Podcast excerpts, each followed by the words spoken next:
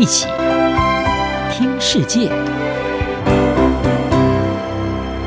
欢迎来到一起听世界，请听一下中央广播电台的国际专题报道。今天的国际专题要为您报道的是：日本国会性别比例失衡，女性在政坛举步维艰。十月三十一号落幕的日本众议院选举，是日本的政治领域的男女共同参与推进法这项法案实施之后的第一场众议院选举。但是当选的女性议员只有四十五个人，不但和上一届二零一七年大选一样，没有办法突破一成的总席次，而且还比上一届的席次减少了两个人。日本共同社是报道，日本落后于全球的女性政治参与度，现在又更进一步的后退了。而此外，外媒也报道，长期以来，日本女性政治人物面临了性别不友善的问政环境，性骚扰和性别歧视更是层出不穷。事实上，日本政坛女性参与度低已经是一项老问题了。从上一届的众议院性别组成来看，女性议员只占了百分之九点九。而根据国际组织各国议会联盟在今年九月所更新的全球国会女性参与度的排名，这一项比例在一百九十个国家当中是敬陪末座，是一百六十五名。其实，日本国会当中女性参与度没有办法提高，从各个主流政党推出的候选人性别比例就可以预测得出来。在这一次的大选当中，所有候选人当中女性比例是十七点七个百分点。而尽管日本政府先前是设定要在二零二五年以前让国会选举女性的候选人比例提高到百分之三十五，但是距离要实现这项目标，显然看来是相当的遥远。事实上，针对政治领域女性参与度低的问题，日本在二零一八年就通过政治领域的男女共同参与推进法，敦促各个政党推出的男女候选人比例要相近。但是，执政党本身却是消极以对，只有少数在野党在竞选承诺当中强调他们的政党会推出女性候选人的比例，还有未来的目标。以这次大选拿下了四百六十五个席次当中两百五十九席，而再度的保持最大党地位的自民党来看，他推出的三百三十六名候选人当中，只有三十三名女性，不到一成。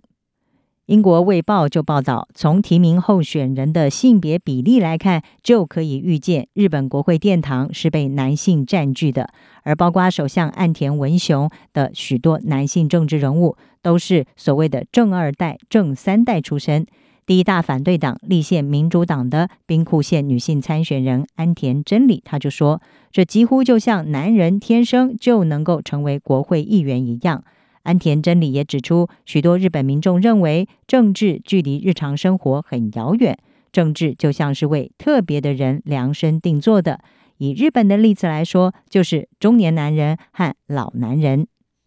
东京上智大学政治关系教授三浦麻里他就批评，参与这一届众议院竞选的女性候选人数量之低，证明了日本在改善结构性问题，让更多女性参与公职选举上是失败了。此外，日本政坛对女性的歧视，还有频传的性骚扰问题，也让许多有意愿要投入政治的女性是心生迟疑。根据今年稍早日本官方所公布的数据，女性候选人和政治人物面临了可以说是猖狂的性骚扰，包括不当的肢体接触，还有男性选民的语言骚扰。在接受调查的一千两百四十七名女性的地方议员当中，有百分之五十七点六的人表示，他们曾经遭到选民、支持者或者是其他议员的性骚扰。许多人说，他们成了露骨的性语言，或者是基于性别的侮辱所攻击的目标。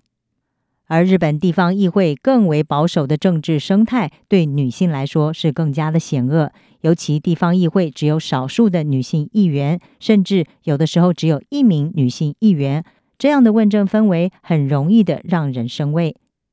卫报报道，自二零一五年就开始担任东京都西部议员的前田佳子，他就指出，他过去曾经收到许多全国各地女性政治人物的投诉，表示他们受到了男同事的骚扰，包括在质询当中被嘲弄，到不断对他们施压，迫使他们辞职。前田说：“这很纯粹，很简单，就是霸凌。”前田表示，地方议会的氛围加上许多可以查证针对女性政治家还有候选人的性骚扰事件，肯定让许多的女性对于投入竞选是感到迟疑的。他也补充说，即使是那些想参与政治的人，也经常因为家人的反对而放弃了这个想法。女性要成为政治人物，仍然有许多的障碍。日本首相岸田上任一个多月之后，带领了自民党赢得大选。而岸田在之后所公布的内阁名单当中，二十名的内阁中只有三名女性，也引发各界的批评。专家就指出，在经济上要推出新资本主义构想。来解决贫富不均问题的岸田政府，似乎也应该要跟上时代，从体制内进行改革，创造出友善女性参政的环境。以上专题由央广编译，张雅涵撰稿，还请您播报。谢谢您的收听。